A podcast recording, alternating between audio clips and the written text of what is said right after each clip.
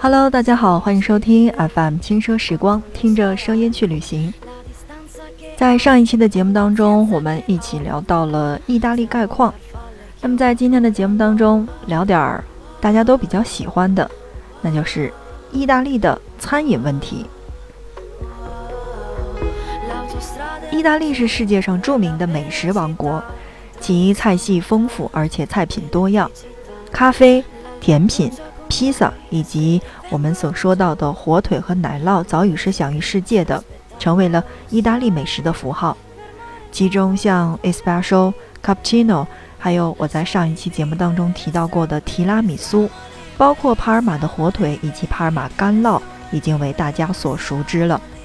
然而，我觉得意大利的美食绝不止于此，其口味多样，变化繁杂，超乎你的想象。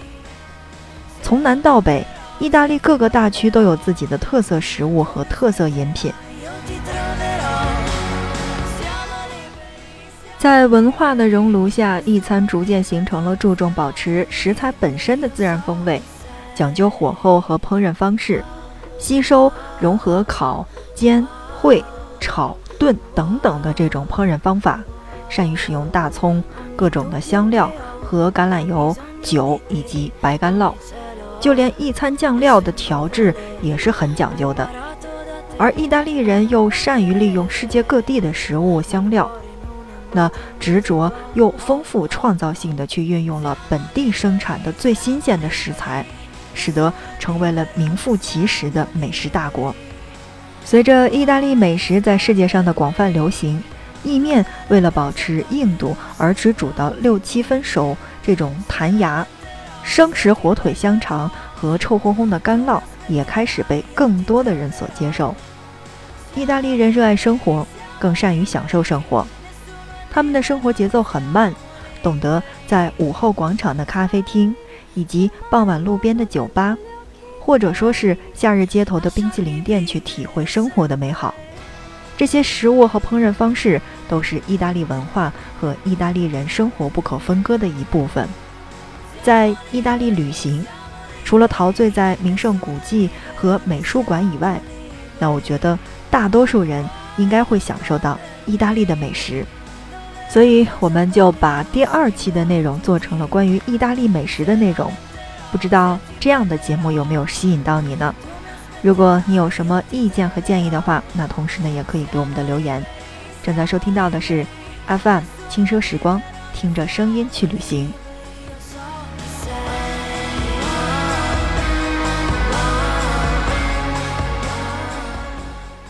说到意大利的饮食文化，那我觉得还是要稍稍的给大家去讲一下这个意餐的演变以及它的历史的。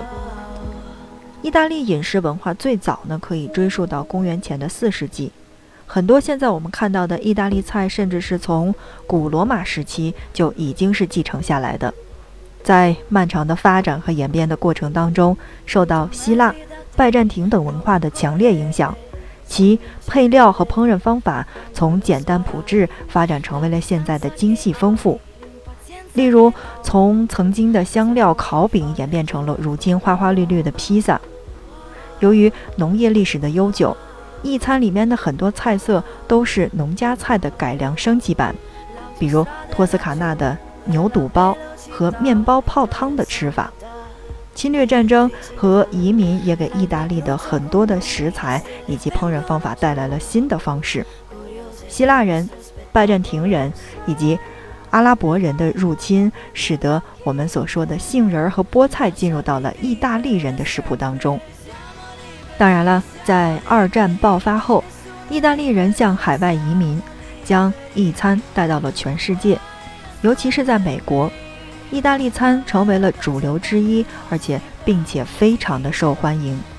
如今，在世界上各地，只要有意大利人的地方，都有可能吃到意大利的手工冰激凌和那不勒斯的薄饼披萨。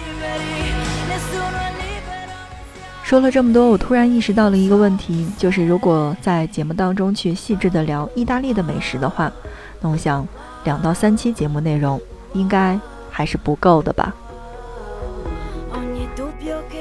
好的，那在下面的时间当中，让我们来一起聊一聊意大利的就餐场所。很多人都会说，意大利的就餐场所还用说吗？当然用，像我们在中国是一样的。那我们分的好多的小的餐馆，也就是说的苍蝇馆子那种，还有呢，就是我们说的那种小的餐厅，然后就是大的饭店、酒店等等。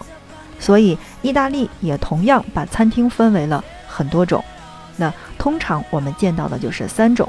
第一种叫做餐厅，就是我们在英语单词当中表述的 restaurant 的那一个类型。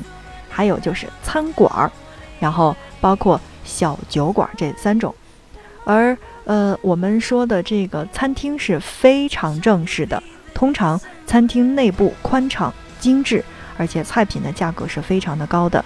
菜单也比较固定，也走的是国际化的路线。但我们说的那种餐馆，就是中档的用餐场所，整洁干净，一般供应当地的特色餐品。那还有这种菜单是多变的，而价格也随之是有浮动的。最后第三种就是我们刚才说的这种小酒馆了。小酒馆就是随意轻松的小饭馆，简单装修，也比较朴实。菜色平价简单，而当地人是比较受欢迎的，呃，可以和朋友聊天啊，还有什么的。另外，除了我们刚才说到的这三种之外呢，还有专供披萨的披萨店以及素食店，而披萨店将我们下面具体的去介绍。好吧，那就来说一说我们刚才说到的披萨店，作为典型。由下而上传播成为意大利餐饮文化标志的披萨，那么披萨店自然是遍布全意大利的了。当然呢，它是分为两类的，和咖啡店是类似的，一种是站着用餐的那种，另一种就是有座位的那个类型。而意大利人很不爱站着吃东西，他们几乎不会在街上边走边吃，唯一可以站着吃的食物就是披萨。大的披萨店相当于正式的餐厅，店面摆放了很多的桌椅，把披萨当正餐来进行购买。那么顾客们坐下点餐和用餐，这里的披萨都是整张点的圆披萨，或者说大型的方披萨。灵活的披萨餐厅允许顾客拼配同价的披萨，而结账的方式呢，也和正规的餐厅是一样的。小的披萨店往往只是个门脸儿。那靠墙有很窄的边桌，或者说少数的吧台、吧椅，还有我们的柜台等等。那这样的话呢，这个里边可以进行各种各样的烤的新鲜的披萨。顾客进门后点完餐之后，就可以到吧台当中去用餐了。这里的披萨通常是指这种小块的，一块一块的。那有圆形切角的，或者说方形切角的，好几种。那么，按照重量售卖，或者说按照每块来进行定价，现买现吃，只有外卖才会整张的去放进盒当中，打包拿走。另外，我觉得再来说一说用餐场所，叫做咖啡馆。意式咖啡是意大利文化当中不可忽视的一个重要的部分，在意大利的咖啡文化当中。早餐配牛角包去喝 cappuccino，那午后提神去喝 espresso，那下午和朋友聊天就会喝各种的花式咖啡，而到了晚餐之后则喝一杯玛奇朵来去助消化。夏季烈日解暑要去喝冰咖啡，冬日暖寒暖暖身子的话呢，去要喝卡莱托。随时随地都有喝咖啡的理由。而不同的时间、不同的场合，喝的种类也是不尽相同的。那在接下来的时间，再让我们来说一说意大利的就餐礼仪。怎么说呢？其实除了在我们国内，很多的时候呢，包括去我们吃西餐，那不管是在美国、英国还是在意大利，我们都要注重的是在当地的这个就餐礼仪。而如果你是前往意大利的话呢，那么高档餐馆的就餐着装最好是比较正式。周末是意大利人和亲朋好友聚餐的日子，人们会着正装，打理好自己的发型去前往餐厅。在中档和平价的餐厅，着装呢是要非常的干净整洁。在中高档餐厅入口，一般都会有接待员询问来宾人数后领位入座。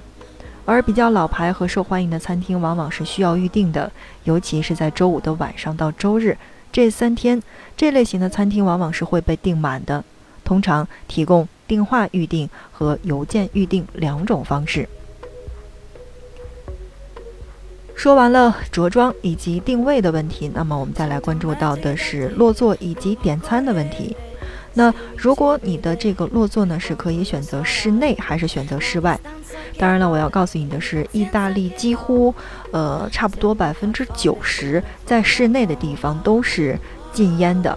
所以你一定要向我们的 waiter 来进行说明，你是否要坐在禁烟区，还是你要吸烟。一般室外座位是可以抽烟的。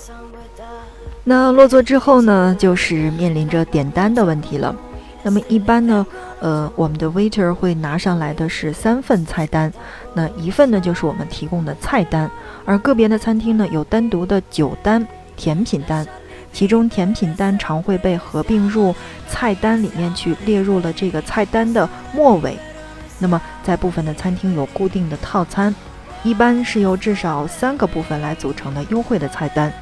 按照西餐的传统，在餐馆用餐，每人至少要点一道主菜。意大利人将其丰富为主食和肉食两道菜，也就是我们平时说到的头盘儿和二道。当然，如果你吃不下的话呢，只点其中的一道也是可以的。现在意大利的饮食文化是越来越自由，而且是比较国际化了，食客们有了更大的点餐自由度。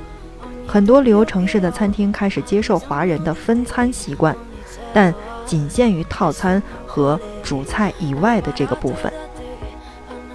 剩下的内容，我觉得就跟。我们所说到的西餐礼仪其实是一样的了，那么就不需要去过多的讲解了。那这一期的节目呢，我们主要的是跟大家来聊了聊意大利的美食一个概述的问题。那在意大利去吃饭的话，那么我们所说的意大利的餐饮习惯以及历史究竟是什么样子的？那在下一期的节目当中，让我们一起关注意大利的特色饮食究竟有哪一些。那说到这儿。很多小伙伴都会想起的是意面和披萨，那么意面和披萨有哪一种是到意大利必吃的呢？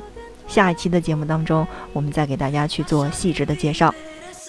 正在收听到的是 FM 轻奢时光，听着声音去旅行。